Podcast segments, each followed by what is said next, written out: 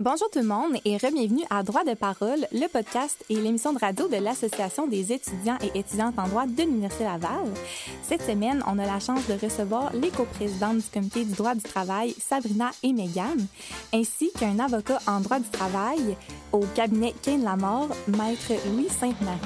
Donc cette semaine, ce sont Megan et Sabrina qui vont prendre la relève pour l'animation, alors je vous souhaite une bonne émission.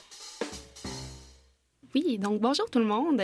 Moi, c'est Mégane Aymon. Je suis coprésidente et cofondatrice euh, du comité de droit du travail de l'Université Laval. Je termine présentement ma deuxième année au bac en droit. Avant d'étudier en droit, euh, j'étais en ergothérapie, d'où mon fort intérêt pour l'aspect santé-sécurité du droit du travail. Oui, bonjour. Euh, moi, c'est Sabrina Cloutier. Donc, de mon côté, je suis aussi coprésidente et cofondatrice du comité. Je termine actuellement ma deuxième année comme Mégane. Puis, avant de rentrer au bac en droit, j'étais en relations industrielles, d'où euh, mon intérêt pour euh, les relations de travail. Donc, euh, c'est vraiment dans ce bac-là que j'ai eu un coup de cœur pour le cours de droit du travail.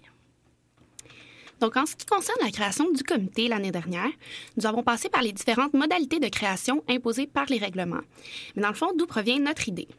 Bien, d'abord, c'est sûr qu'on était intéressé par le droit du travail, mais on avait surtout une volonté de vouloir découvrir l'aspect pratique du domaine qui n'est pas vraiment approfondi dans le cursus euh, scolaire actuel. Justement, le milieu du droit du travail touchera pratiquement tout le monde à un moment ou à un autre dans leur vie. Donc, on trouvait cela important d'aborder ce qui s'y rattache. Donc, en bref, le comité de droit du travail a pour but de présenter aux étudiants de la faculté les différents champs de compétences de la pratique qui sont souvent méconnus. Donc, pour y parvenir, euh, nous avons développé des activités enrichissantes et variées permettant un apprentissage dynamique et innovant, tout en favorisant les contacts entre les professionnels de ce domaine et les étudiants. Justement, à titre d'exemple, notre activité La route des cabinets, qui s'est déroulée le 24 septembre dernier sur l'île d'Orléans, a permis aux étudiants d'échanger dans un, dans un cadre beaucoup plus convivial avec les avocats des différents cabinets. Donc, on va maintenant laisser Maître Sainte-Marie se présenter. Euh, Maître Sainte-Marie qui sera, dans le fond, notre invité pour le podcast d'aujourd'hui. Euh, merci. Euh, dans un premier temps, merci de l'invitation, euh, Sabrina et Mégane. Ça fait extrêmement plaisir d'être avec vous ce matin. je me présente Louis Sainte-Marie. Alors, je suis avocat spécialisé en droit du travail. Je pratique depuis 28 ans ici à Québec, depuis une dizaine d'années au sein du bureau Kane Lamar, qui est un bureau qui s'est développé beaucoup en droit du travail avec une équipe d'une plus de 15 avocats spécialisés en la matière juste à Québec, mais une quarantaine au Québec. Et euh, dans mon cas, je suis également, j'ai pris charge depuis euh, bientôt six ans et je termine mon mandat comme associé directeur du Bureau de Québec. Alors, je conseille des, clients en droit du travail, mais j'ai moi-même agi comme gestionnaire de bureau. Je dirais que le premier rôle, je le trouve plus facile que le deuxième, mais on, pourra en reparler ce matin. Donc, euh, bien, en fait, on va maintenant enchaîner tout de suite avec une série de questions.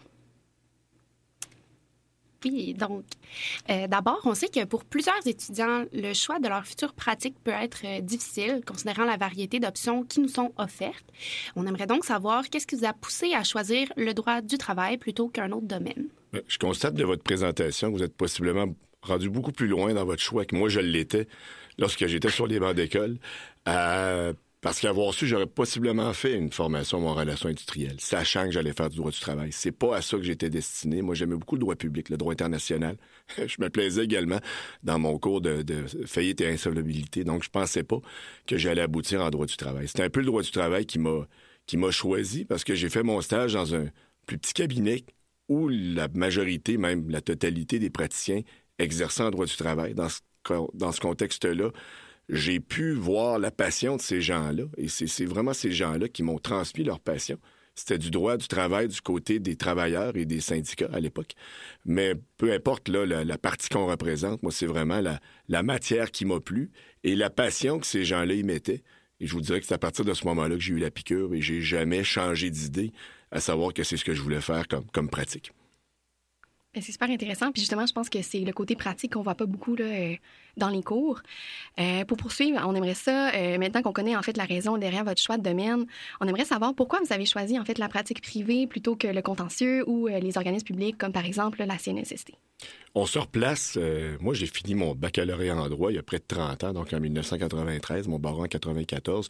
C'est une période difficile. On n'engageait à peu près pas dans les bureaux d'avocats. Si vous regardez, là, dans mes années de pratique, on est très peu encore pratiqué en, pratique privée, même dans les contentieux ou euh, dans les organismes publics. Les gens ont, pris leur formation en droit, et ont, dans le fond, évolué vers, d'autres formations. J'ai plein de mes, collègues de l'époque qui font d'autres choses maintenant. Leur, formation en droit leur sert, mais ils, ont, ils sont dirigés ailleurs par la force des choses. Alors, je pense qu'à l'époque, pour, être en pratique privée, il fallait amener, il, fallait, je pense, aimer ce défi-là euh, de, de être dans sa zone de confort. Il faut aimer l'aspect également développement d'affaires, développement de relations humaines. Euh, qui vont en fait vous permettre de, prospérer, mais avec des mandats, avec des clients que vous allez accompagner dans, toutes les sphères de, dans le fond de la réalité de leur entreprise. Dans mon cas, moi, c'était en conseil en droit du travail. J'ai rapidement changé, moi, en début de pratique, un peu par le hasard des choses pour me retrouver dans un bureau où on faisait du droit du travail du côté des employeurs. Alors, je me suis développé de cette façon-là. Mais est-ce que j'aurais pu, à l'époque, euh, aller en contentieux? Très certainement. Est-ce que, euh, justement, de travailler à la CNSST, j'ai même eu l'occasion même de faire un remplacement. Ça, ça, aurait pu être une décision que j'aurais prise à l'époque et je me serais plus là-dedans parce que, fondamentalement, moi, ce que, ce que j'aime, c'est la matière qui est le droit du travail. Cependant, avec du recul, avec ce que j'ai pu accomplir les dernières années, j'avais encore une rencontre à Teams ce matin avec un client.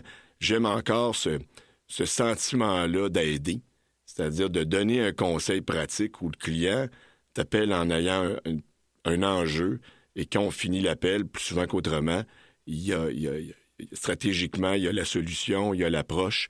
On en a discuté ensemble et il est rassuré dans, la décision qu'il doit prendre ou dans la mesure qu'il doit imposer, peu importe. Et ça, c'est extrêmement valorisant. Donc ça, cette valorisation-là, faire d'autres choses, j'aurais l'impression que je perdrais ça un peu c'est pour ça que je me, plais encore, après 30 ans, à, continuer à, pratiquer en pratique privée et à, conseiller des clients en droit du travail. Oui, j'ai l'impression qu'on est beaucoup plus proche des clients en pratique privée. Bien, j'ai des, euh, j'ai des collègues, euh, des, des, confrères, consoeurs avec qui je travaille, qui sont en fait un peu mes clients, qui sont des, des procureurs en contentieux, des avocats qui travaillent en contentieux de municipalité, grandes compagnies d'assurance, mais qui vont faire une pratique spécialisée en droit du travail dans ce type de contentieux-là. C'est des gens qui ont le même défi que moi à, la, à la nuance près, puis elle est importante, qu'ils ne représentent qu'un seul client. Donc, si vous travaillez au sein d'un contentieux d'une municipalité, vous allez travailler comme avocat auprès de gens de ressources humaines, donc l'équipe du service des ressources humaines, la direction générale de certains services euh, au sein de la municipalité. Alors, ça fait une pratique extrêmement variée, mais avec le défi de, de travailler avec un seul client. Donc, c'est exigeant. C'est pas une pratique qui est moins exigeante. Ça se rapproche de la pratique privée, mais avec cette, nuance-là importante que on n'est pas en développement de clientèle, mais on va être quand même en développement de relations humaines parce qu'on a intervenu avec, beaucoup d'intervenants, tout dépendant de l'envergure de l'organisation. Et ça, moi, je, sans le vivre, je, côtoie des gens qui ont cette pratique-là qui est extrêmement intéressante, mais qui amène un autre défi, c'est-à-dire qu'on pour moi, on, est un peu tributaire des dossiers qui nous viennent d'un seul client, qui est notre employeur. J'aime bien, moi, cette liberté-là en pratique privée, de pouvoir justement être autonome et, de travailler avec différents clients qui, m'amènent dans, différentes problématiques ou, enjeux qui peuvent être très différents d'un, d'une organisation ou d'un secteur d'activité à l'autre. Et ça, ça, ça rend ça extrêmement intéressant. Puis, euh, vous avez parlé, en fait, là, euh, que vous avez touché du côté travailleur dans votre stage, mais maintenant, vous êtes du côté employeur. Qu'est-ce, c'est quoi les pour, les contre de chaque, puis pourquoi maintenant avoir euh, vraiment poursuivi du côté employeur? Je vous dirais que parce qu'à l'époque, ils m'ont pas gardé du côté syndical. Alors, j'avais fait mon stage, j'avais travaillé pendant un an. on n'était presque pas à être gardé dans les bureaux. Moi, j'avais réussi à, à, prolonger après mon stage pendant un an. Et pour vous dire, c'est un peu c'est un peu un hasard qui m'a amené du côté patronal parce que j'ai euh, accepté de travailler sur un livre euh, de doctrine à l'époque qui est en santé-sécurité. Et moi, c'était un domaine de la santé-sécurité que je connaissais pas. Alors, il n'y avait pas de cours au baccalauréat à l'époque. Donc, j'avais fait mon cours de droit du travail fondamental. J'avais travaillé du côté syndical, plus dans des dossiers en application du Code du travail, dossiers d'accréditation, des griefs, donc euh, des relations de travail, davantage du côté des rapports collectifs que les rapports individuels, même si je faisais un petit peu de normes du travail. Et quand je me suis retrouvé en, en, pause, je dirais, hein. on va le dire comme ça.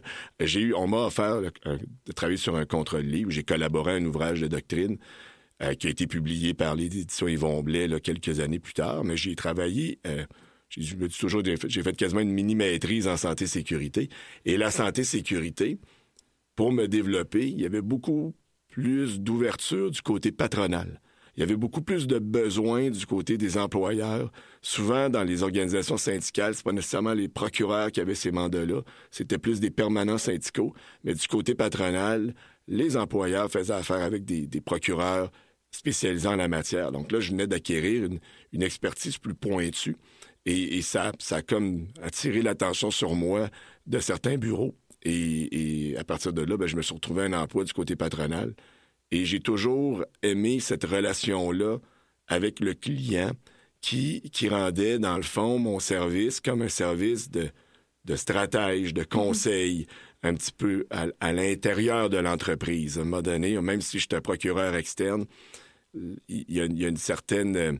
Euh, on, réussit à créer un lien avec le client, un lien humain, mais un lien professionnel qui fait en sorte que le client prend le réflexe de nous appeler à l'avance, donc de nous consulter avant de prendre une décision avant de prendre une orientation.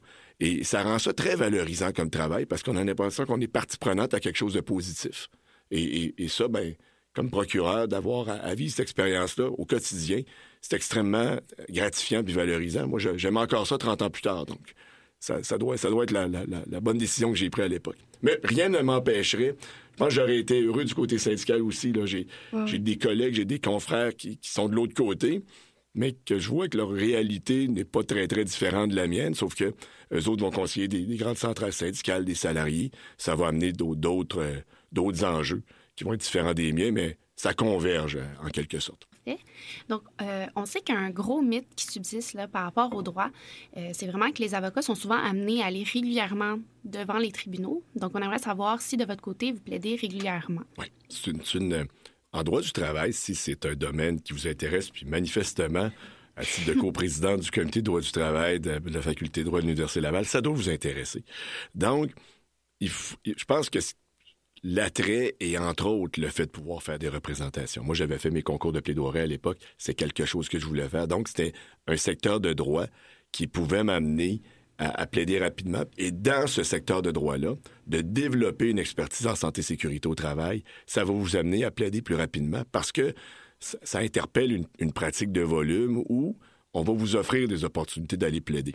Alors que en relation de travail, en rapport collectif, on, travaille davantage à on est beaucoup en mode conciliation, même si on lance santé sécurité, c'est encore plus vrai du côté des rapports collectifs. Donc, euh, oui, j'ai plaidé beaucoup avec un, volume d'ouvrages important début de pratique, mais je vous dirais que ça change. Moi, ça, a changé dans les dernières années, et je le constate que ma pratique a, évolué vers d'autres choses. Mais justement, tant qu'être dans la pratique de volume, euh, est-ce que c'est possible de détailler un petit peu les distinctions entre les deux, puis ce que vous avez ressenti dans les, ben, ben, il y a des domaines qui vont amener cette pratique de volume. On parlait de la santé-sécurité. Mhm. Euh, nous, on travaille avec des clients qui sont dans des domaines où il y a un volume important de travail. Alors, ça, ça, ça pourrait de, de vous donner des occasions, dans le fond, d'aborder des dossiers, de plaider des dossiers. Et du moment où on comprend bien la mécanique, entre autres dans les dossiers de réparation, au sens de la loi sur les accidents de travail et maladies professionnelles, ben vous allez développer rapidement une, une expertise, les tribunaux vont vous connaître, votre, nom va circuler comme étant euh, quelqu'un qui est spécialisé dans ce domaine-là. Et euh, bon an, mal an, vous allez avoir un volume d'ouvrage plus important. Donc, mm-hmm. ça, ça a pour effet d'avoir un agenda souvent qui va être rempli six mois, huit mois, dix mois à l'avance. Ça amène à la fois une pression, mais pour certains, même pour plusieurs, ça amène également ce qu'on appelle une sécurité parce que euh, on, a toujours ce, on a un petit peu tous ce dénominateur commun-là, les, avocats en pratique privée, d'avoir une certaine anxiété quant au manque d'ouvrage. On veut toujours avoir du travail. Donc, quand on a une pratique de volume, ben l'agenda est plein, le, bureau est plein de dossiers et on, et manque pas de travail, mais c'est un défi d'être capable de, suivre ce rythme-là pendant plusieurs années. Et, ça peut être un piège aussi, parce que ça peut être un piège où, euh, après plusieurs années, on, est dans nos pantoufles, on est dans des dossiers qu'on connaît, où on est habitué, mais le challenge n'est plus là. On, est dans une zone de confort, on est bien, on est confortable, on n'en sort pas. Donc, euh, moi, j'ai eu la chance d'avoir une occasion de prendre un poste de direction à mon bureau comme associé directeur il y a six ans. Ça m'a obligé à sortir de ma pratique de volume. J'avais déjà commencé à migrer vers ça, mais à déléguer davantage de dossiers à d'autres ressources de mon bureau qui en ont pris charge de très belle façon, mais qui m'ont libéré du temps. Alors là, je, vois mon agenda, il est pas plein. J'ai des journées de libre dans une semaine, mais ça, mais je dirais pas miraculeusement, mais heureusement, elle se compte par le fait que j'ai une disponibilité pour mes clients qui vont dire, écoute, j'ai telle problématique. En droit du travail, c'est c'est pas dans deux semaines. Je veux dire, quand le client t'appelle, c'est parce qu'il veut te parler aujourd'hui, parce qu'il y a une décision à prendre aujourd'hui ou demain. Alors, il faut que tu aies une disponibilité. Alors, je me rends compte que de m'être libéré de cette pratique de volume-là euh, m'amène à, pouvoir développer avec le client une relation conseil encore plus forte parce que j'ai davantage de disponibilité. Puis moi, ça m'a ouvert un autre aspect qui est la négociation. Donc, ça, c'est des dossiers que je faisais un petit peu moins par les années passées, mais parce que j'ai plus de disponibilité, je suis en mesure d'accepter ces dossiers-là. Alors, moi, mon conseil, c'est la, la, pratique de volume en début de carrière, c'est excellent parce que vous allez pouvoir être formé avec un, volume d'ouvrage important, puis développer rapidement votre expertise, puis votre réputation, votre rayonnement dans un domaine. Le défi étant, à un certain moment, 10, 15 ans de pratique, 20 ans de pratique, d'être en mesure d'en sortir mhm. progressivement, de, déléguer cette pratique-là à d'autres qui vont pouvoir se faire les dents de la même façon que moi, je me suis fait les dents à l'époque, et faire un peu ce saut-là, je dis pas vers l'inconnu, mais vers d'autres choses, où on a moins cette sécurité-là d'un agenda bien rempli, mais aussi une disponibilité client pour prendre d'autres types de mandats et, relever d'autres types de défis. Et c'est pas mauvais de se renouveler, c'est pas mauvais de sortir de sa zone de confort, on a tendance, l'humain, à y rester, mais quand on, se précipite dans des... et qu'on se fait confiance, ben ça, ça, nous réussit. Ça amène des nouveaux défis aussi, j'imagine, euh, quotidiennement. Tout à fait. Puis, euh, pour poursuivre, en fait, on sait que vous pratiquez majoritairement au niveau des relations de travail ainsi qu'en santé et sécurité, mais on aimerait ça savoir, c'est quoi la situation que vous rencontrez le plus fréquemment dans votre quotidien? Actuellement, là, on, sort d'une période euh, qui a, beaucoup impacté les entreprises, les organisations. Cette, la pandémie a, amené euh, une, une, refonte de la façon euh, dont les organisations fonctionnent, euh, tout ce qu'on a, les paradigmes en matière de, de relations employeur-employé ont, ont, été modifiés. le monde du travail a changé, et drastiquement et rapidement, et ce, dans une période de crise. Donc, quand on, on ajoute une situation économique difficile au niveau euh, inflation, mais des entreprises qui ont des, carnets de commandes bien remplis, et qu'on ajoute à ça une, situation de pénurie de main-d'œuvre qu'on voyait venir il y a 30 ans, qu'on on savait que dans les années 2020, on allait connaître cette situation-là au Québec, mais tout ça arrive en même temps. Ben, je vous dirais que c'est dans ça qu'on est avec nos clients actuellement. Dans ce défi-là, d'être capable de produire, d'être capable de, recruter, mais surtout un enjeu de rétention de main-d'œuvre. Alors, je dis souvent, quand, quand, je suis en mode de négociation de convention collective, je représente des employeurs. Mes clients me disent, on comprend, Louis, qu'on n'a pas le gros bout du bâton. Je dis, non, vous n'avez pas du tout le bâton. Actuellement, le rapport de force, il est pour les salariés, il est, pour les travailleurs. Personne ne doit en abuser, mais il y a un équilibre à trouver. Puis pour les employeurs, c'est une période difficile dans la, dans la capacité de trouver cet équilibre-là dans, dans leur façon de gérer leur entreprise. Il y a des défis également euh, humains très forts. Euh, beaucoup de dossiers de climat de travail difficiles. On voit que ça, ça a ébranlé les colonnes du temple quant au, quotidien des employés. Beaucoup, de gens, le télétravail versus le, présentiel ou des modes hybrides de fonctionnement. On est en, en train de... On est beaucoup à essai-erreur actuellement dans le monde du travail. Donc, et, nous, comme praticiens, ben, on, ça va amener des enjeux, des enjeux de santé et sécurité, mais des enjeux de, de, de, gestion d'entreprise, de subordination, de recrutement, de rétention, des enjeux financiers importants également. Donc, actuellement, là, on, gère beaucoup ces aspects-là de problématiques de pénurie de main-d'œuvre où on accompagne nos clients. Euh, on demande beaucoup de flexibilité opérationnelle parce qu'on sait qu'il va y avoir des coûts élevés au niveau de la main-d'œuvre. Donc, c'est c'est le, contrepoids que les, employeurs recherchent.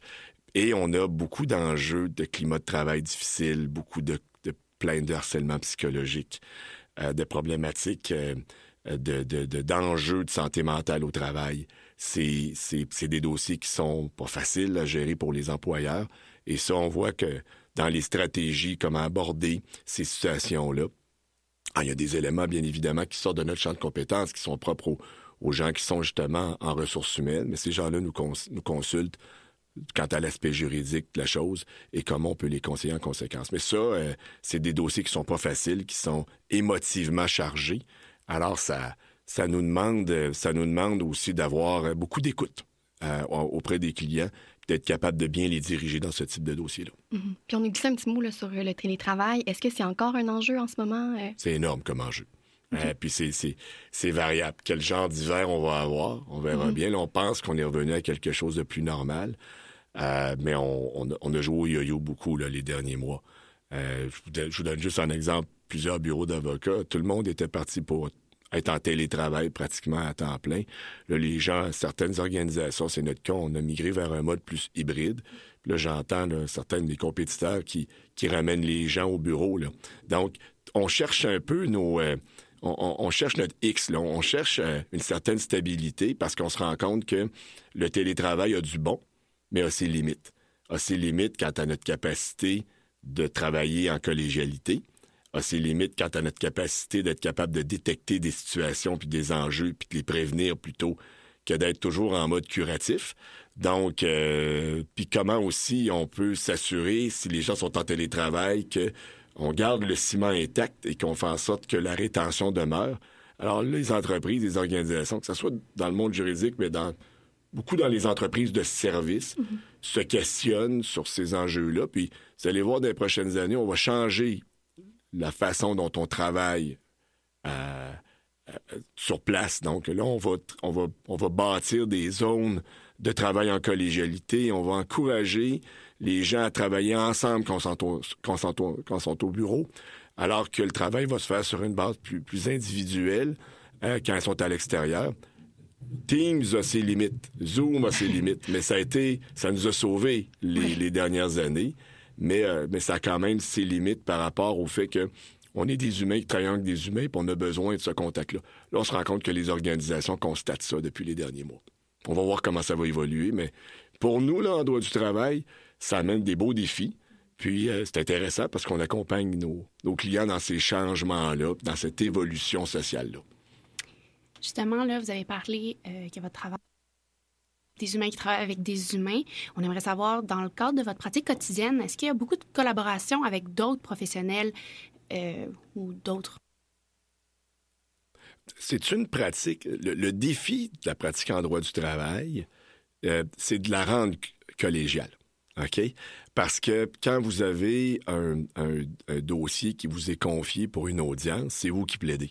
C'est souvent individualisé comme mandat. Euh, quand on a un, mandat de négociation de convention collective, aussi intéressant soit-il, on est également souvent dans des situations où l'avocat qui est mandaté va faire le dossier seul. Donc, on a une pratique qui nous amène, puis il faut, faut, faut dire la réalité des choses, nous amène à pratiquer plus en solo. Alors, il faut combattre ça. Comment on fait ça? Beaucoup par euh, de la formation. OK? C'est-à-dire qu'on va, on va aussi développer, et je pense que tous les praticiens en droit du travail le font, développent également une, pratique de formation auprès des clients. Et ça, ben, l'occasion de, de, former des, clients à plusieurs ressources va faire en sorte qu'on va préparer une formation ensemble, on va travailler de pair avec nos collègues pour monter une formation pour les clients. moi, je vois dans l'aspect formation une occasion en or de travailler en collégialité. Il y a certains dossiers dernièrement, j'ai eu un dossier plus stratégique pour un client euh, qui demandait justement cette réflexion-là à plusieurs. Et ça, ça c'est... Et j'ai eu l'occasion de travailler avec euh, un avocat avec qui je travaille depuis 25 ans. On avait moins l'occasion de travailler ensemble les dernières années, puis de retrouver ce plaisir-là que j'avais moi en début de pratique où, je cognais sa porte quotidiennement pour avoir son conseil.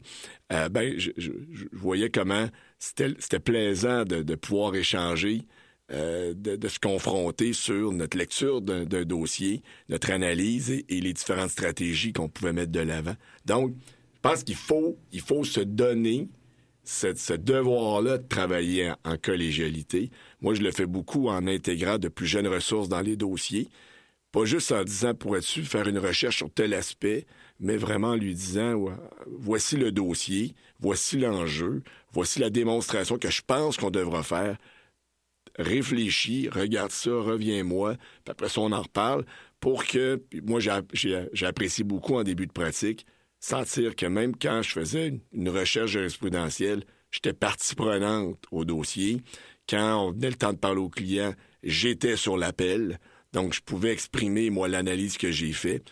Je tente de faire la même chose avec les, plus jeunes ressources avec lesquelles je travaille parce que c'est comme ça qu'on gagne en confiance, pas en expérience, puis qu'après ça, on est capable de, de, de, voler nos propres ailes. Oui, ça rend ça beaucoup plus intéressant aussi, j'imagine. J'ose croire que oui. Puis, euh, en fait, au niveau de la santé-sécurité, c'est sûr qu'on a parlé plus de la collaboration avec les membres du cabinet, mais santé-sécurité, moi, personnellement, j'ai une formation en sciences humaines, donc euh, la santé, c'est pas quelque chose qu'on connaît. Est-ce que euh, vous êtes appelé à discuter souvent, par exemple, avec des professionnels comme les médecins? Bien, c'est...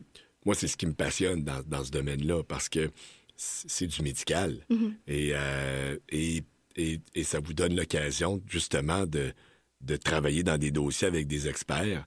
Euh, moi, j'ai travaillé beaucoup dans des, dossiers de lésions musculo-squelettiques. Alors, le, champ, le champ spécialisé, c'était celui de l'orthopédie. Euh, des médecins du travail, donc des, gens qui ont... Et, et, qui sont souvent des excellents vulgarisateurs. Donc, avant de vulgariser devant la cour, ben, ils vulgarisaient avec moi, ce qui, ce qui me permettait, moi, de, d'apprendre des, sans faire mon cours de médecine, mais, mais d'apprendre des notions médicales.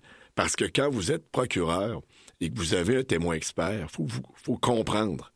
Faut, faut être capable de saisir toutes les nuances de ce qui est son expertise et ce que sera son témoignage d'expert pour être en mesure de, de, de, de, l'accompagner, pour être en mesure de, de, de, le recadrer au besoin ou de le rediriger par, par vos questions, vos interventions. Vous devez comprendre ce qu'il va livrer comme témoignage, ce qu'il va livrer comme expertise. Donc, ça vous oblige à, être extrêmement à l'écoute et à, poser des questions et dans la préparation à vous assurer de cette compréhension-là des concepts médicaux. Ça rend ça très intéressant. Super. Ben en fait, euh, je crois qu'on va quitter pour une courte pause. Excellent. À plus tard. Bonjour, de retour à Droite Parole avec notre invité, Maître euh, Sainte-Marie. Donc, juste avant la pause, là, on a discuté là, de l'aspect plus médical de la pratique. J'aimerais savoir, au début, j'imagine que vous n'aviez pas vraiment de connaissances là-dedans. Est-ce que ça a été un enjeu? Euh, est-ce que ça c'était plus difficile maintenant? Oui, oui ça l'était parce que on, pratique en santé-sécurité la première fois qu'on lit un dossier constitué par le tribunal. Ah, il y, a des, il y, a des, rapports médicaux, il y a des termes médicaux qu'on comprend pas je me rappelle la première euh, fois que j'ai un dossier, par exemple, d'un syndrome du tunnel carpien, j'ai aucune idée c'est quoi. Donc, c'est là que ça devient. Alors, on lit naturellement dans la, jurisprudence, on va voir des témoignages qui sont repris d'experts, donc on comprend un peu plus c'est quoi, quoi les enjeux, où ça se situe, euh, dans ce cas-ci, c'est au niveau du poignet. Bon. Et là, c'est vraiment quand on va travailler le dossier avec un expert, soit dans le cadre d'un rapport d'expertise euh, sur dossier ou, d'un témoignage à l'audience, qu'on va poser nos questions. Et il faut poser nos questions pour comprendre. En fait, si nous, on ne comprend pas, on se dit le tribunal ne comprendra pas non plus. Donc, il faut, dans un premier temps, s'assurer que notre expert va être en mesure d'expliquer les choses et qu'on va être en mesure de les comprendre.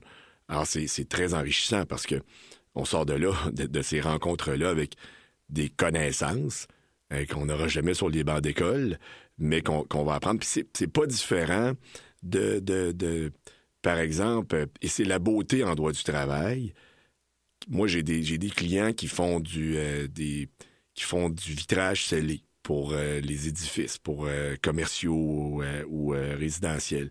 J'ai des clients qui, dans le fond, font de l'abattage et de la découpe de viande de porc et, et de poulet. J'ai des, clients qui sont dans le domaine de la pharmacie, d'autres qui sont des entreprises en assurance, des municipalités, des services de pompiers, policiers.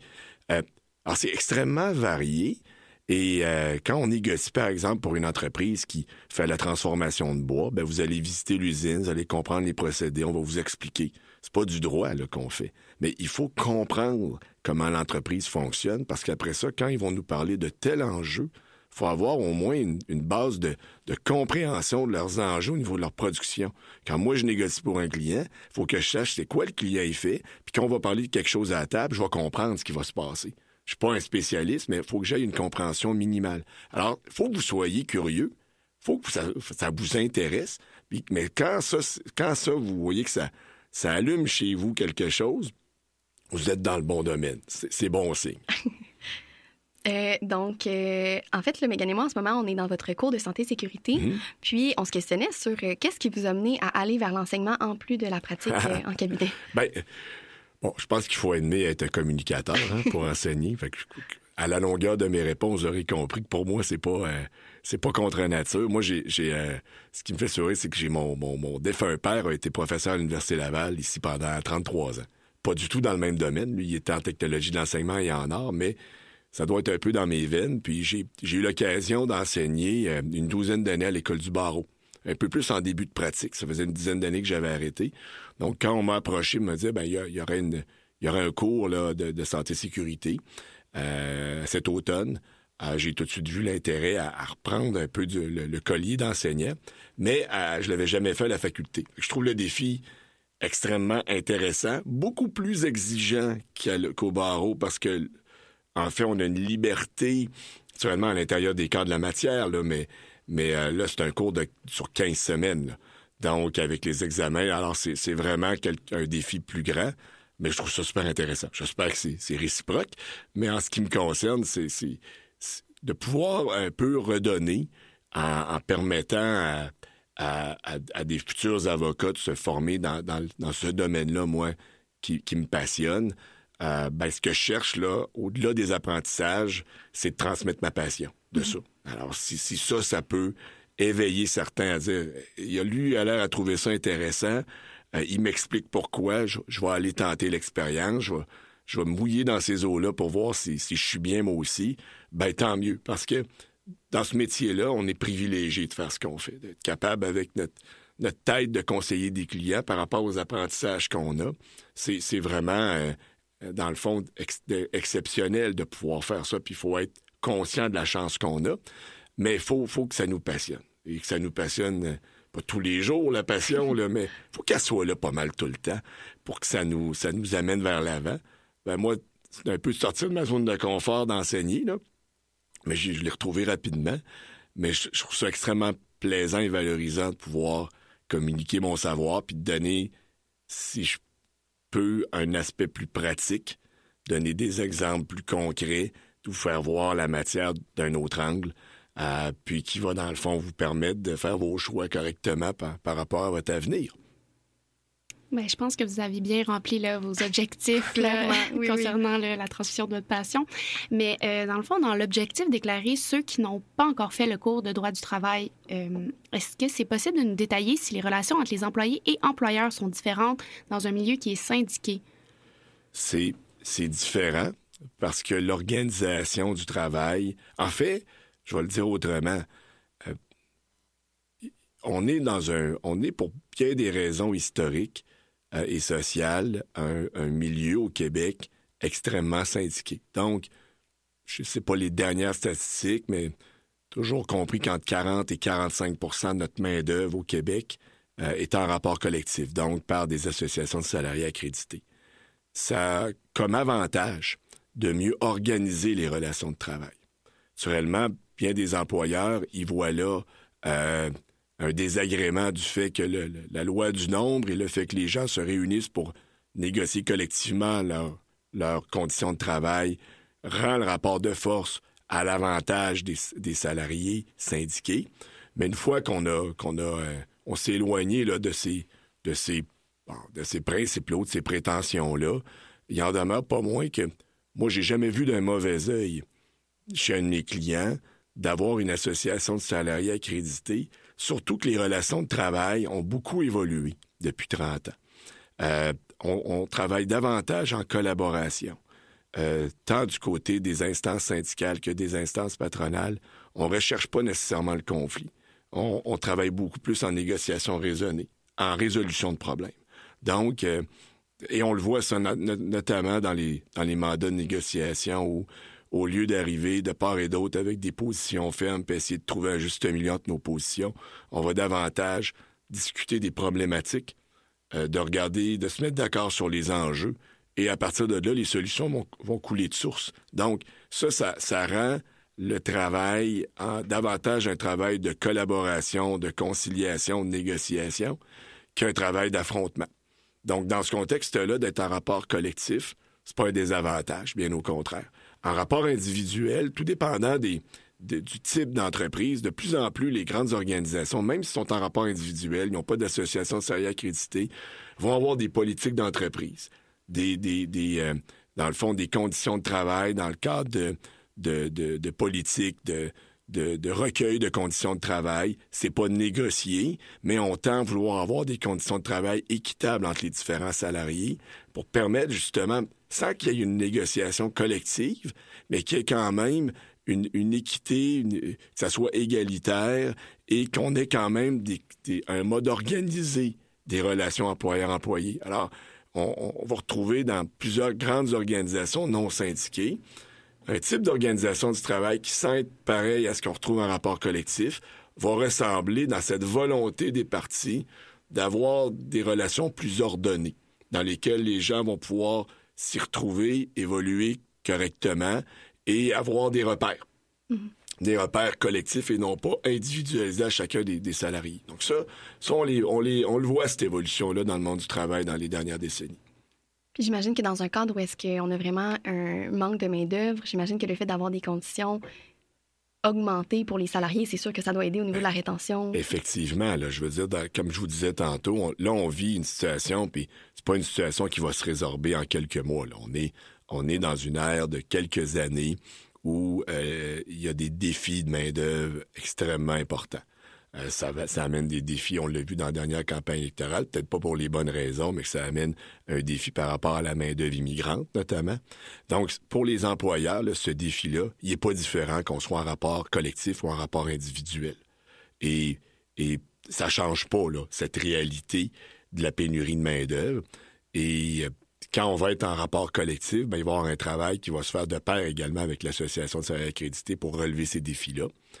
Euh, puis quand on va être en rapport individuel, je veux dire, ça changera pas la réalité et les démarches que l'employeur va, devoir faire pour acquérir une nouvelle main-d'œuvre, surtout quand on parle de main-d'œuvre immigrante, avec les défis d'intégration de cette main-d'œuvre-là au, euh, dans le fond, euh, dans l'organisation. Donc ça, euh, peu importe le, type de mode de, négociation des conditions de travail, ces défis-là sont, entiers actuellement. Puis on a glissé un petit mot tantôt là, sur la collaboration qui est de plus en plus mise en place au niveau euh, de la relation employeur-travailleur. Euh, avec les modifications apportées au Code de procédure civile, justement, je pense qu'il y a l'accent aussi qui est mis beaucoup sur les modes de prévention des règlements des ah, différents. On le voit partout, effectivement. Puis on voulait savoir, est-ce que de votre côté, en fait, là, la... est-ce que vous réglez beaucoup de dossiers hors cours? En droit du travail, c'est là depuis plus longtemps.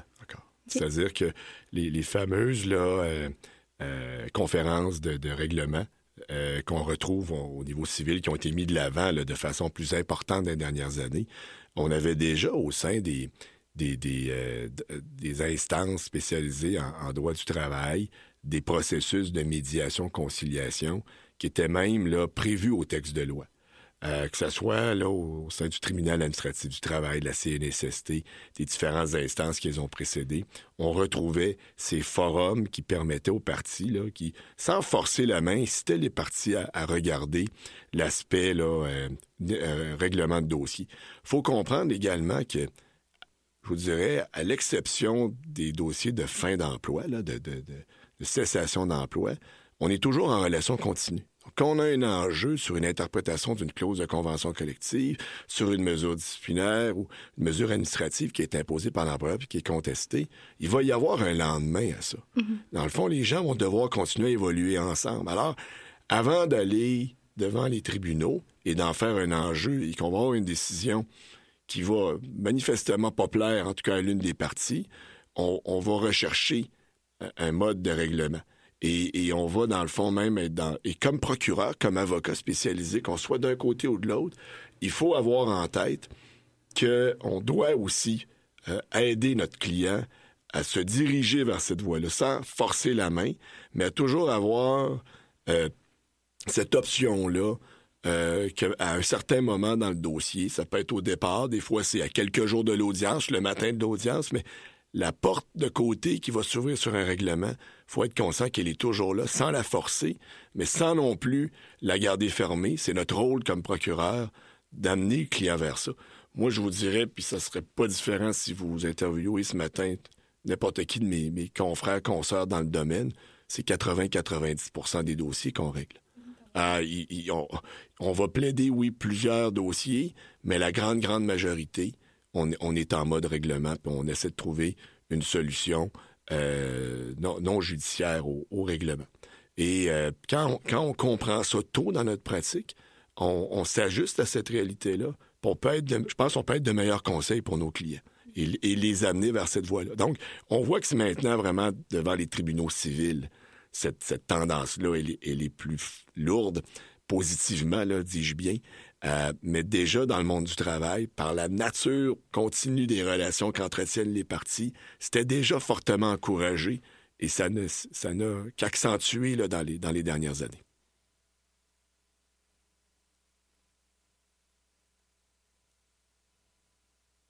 savoir en fait quel conseil euh, vous donneriez à un étudiant qui aimerait se diriger en droit du travail? Euh, plusieurs conseils. ben, un, de, de, prendre le temps de découvrir ce monde-là, donc d'être euh, d'être ouvert d'esprit. Ça, ça veut dire questionner. Ça veut dire écouter. Euh, c'est un peu notre défaut, les avocats, le, manque d'écoute. et je dis pas parce qu'on est des communicateurs, mais le fait d'être des communicateurs ou des plaideurs ou des négociateurs ne devrait pas nous empêcher d'écouter. Puis quand on comprend ça le plus rapidement possible, si possible dans notre pratique, on devient meilleur parce qu'on va être capable de détecter des choses, on va comprendre mieux les besoins du client, on va comprendre mieux euh, ce qui se passe, par exemple, dans une audience qui va faire en sorte que notre stratégie devrait bifurquer ou on devrait rester dans, dans ce qu'on a déterminé à l'avance. Donc, mais pour revenir à votre question, pour montrer que je vous écoute bien aussi, euh, je pense que c'est, c'est de... C'est un domaine qui est moins flamboyant que d'autres quand on le connaît pas qui va peut-être moins attirer les gens à, prime abord. Euh, mais que si on, s'y intéresse, qu'on s'y investit, euh, au niveau de ce que ça apporte dans les relations humaines, parce qu'on est dans des problèmes humains tous les jours. Donc, si ça, c'est quelque chose qui vous intéresse, c'est le bon domaine.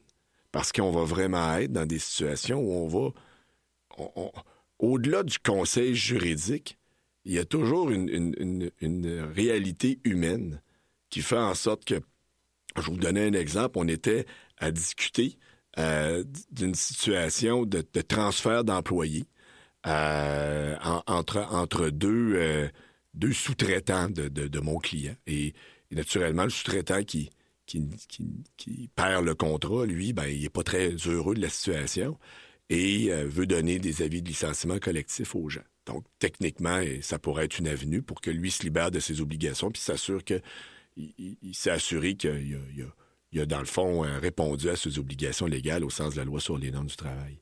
Mais ce que ça crée, puisqu'on s'est rendu compte en en discutant justement entre procureurs des différentes parties impliquées, c'est que ça va créer une insécurité psychologique chez les gens, parce que les gens vont être repris par le nouveau sous-contractant, mais, en leur envoyant un avis de licenciement collectif, Là, il y a des gens qui vont interpréter que c'est leur fin d'emploi, ils comprendront pas. Donc, là, si on veut faire ça, il y a tout un exercice de communication. On est-tu encore en droit? On s'éloigne un peu, mais on n'est pas loin non plus. Mais vous voyez que derrière le, conseil juridique pur de dire envoie un avis de licenciement collectif de 8, 12 ou 16 semaines, euh, ben, on crée ici une situation d'insécurité chez les employés qu'on ne veut pas créer, personne. Donc, est-ce que la solution est bonne? Si on prend cette solution-là, ben, trouvons une façon de le faire pour, dans le fond, baisser le niveau d'insécurité que ça peut créer. Ayons un plan de communication conforme. Alors, vous voyez un peu que un, problème juridique pur, puis la solution juridique parfaite à un problème juridique pur sera possiblement ou peut-être pas la bonne. dans la mesure où il y a des impacts humains. Je dis souvent, un client va avoir eu raison de prendre une décision par rapport à une fin d'emploi d'un employé, mais la façon dont il s'y est pris, le discours qu'il a tenu, les gestes qu'il ont posés sont mauvais ou n'ont pas été faits de la bonne façon. Donc même si fondamentalement il avait raison, la façon de faire n'est pas la bonne. Donc ça, il y a, a du conseil qu'on peut donner là-dessus. Et, et c'est souvent ce qui va faire la différence. Tu avais raison sur le fond, mais pas sur les moyens utilisés. Et c'est les moyens utilisés qui vont souvent créer le litige qu'on aurait pu éviter autrement. Donc, ça, c'est vraiment ce qui doit, je pense, être, être pris en compte. Puis, pour quelqu'un qui veut faire ce type de pratique-là, d'aimer l'aspect terrain, l'aspect euh, factuel, l'aspect humain, euh, ben vous allez vous y retrouver de belle façon. Ça, j'en suis convaincu. Mais c'est super intéressant aussi parce que en rentrant en droit, souvent, ce qu'on entend parler, c'est euh, que les gens veulent aider, viennent en droit pour aider les autres parce qu'ils ont une volonté. Donc, c'est quand même intéressant de voir le côté euh, terrain, le côté pratique vraiment, puis qu'on fait pas juste appliquer la loi, mais on, va vraiment chercher l'intérêt de la personne derrière ça. Et ça, même du côté employeur. Je pense que c'est quelque chose que je ne me serais pas attendu ben, personnellement. on, a les employeurs, je veux dire, les, gens qui sont, euh, vous avez, vous dites, vous avez une formation en relations industrielles. Mm-hmm. Moi, les, moi, mes clients, clientes, c'est la plupart du temps des gens qui ont une formation en relations industrielles. Donc, eux, toute la psychologie euh, d'entreprise, l'approche humaine, euh, ils ont développé, c'est eux autres qui ont la compétence là-dedans. Moi, j'ai appris beaucoup à travailler avec ces gens-là sur, sur la façon d'aborder un, un, dossier et on se rend compte que de sans être sympathique, mais d'être empathique, d'être compréhensif des enjeux qu'un salarié peut, peut, vivre dans une situation donnée, euh, ben, ça va aider à mieux gérer le problème. Donc, les, les, et, il s'agit de pas le faire une fois pour l'apprendre. Alors oui, il y a, de l'humain. Il y a de l'humain partout. Et il n'y a pas plus d'humain parce qu'on est syndical ou, ou, travailleur que du côté employeur. Euh, si c'est le cas, on avoir de la difficulté à, à continuer à évoluer dans ce domaine-là. Mais, mais moi, ce qui me, ce qui me passionne, c'est ça. C'est vraiment le, le fait que c'est un droit qui nous amène à être en relation humaine à, tous les jours. Et, et ça, c'est palpitant.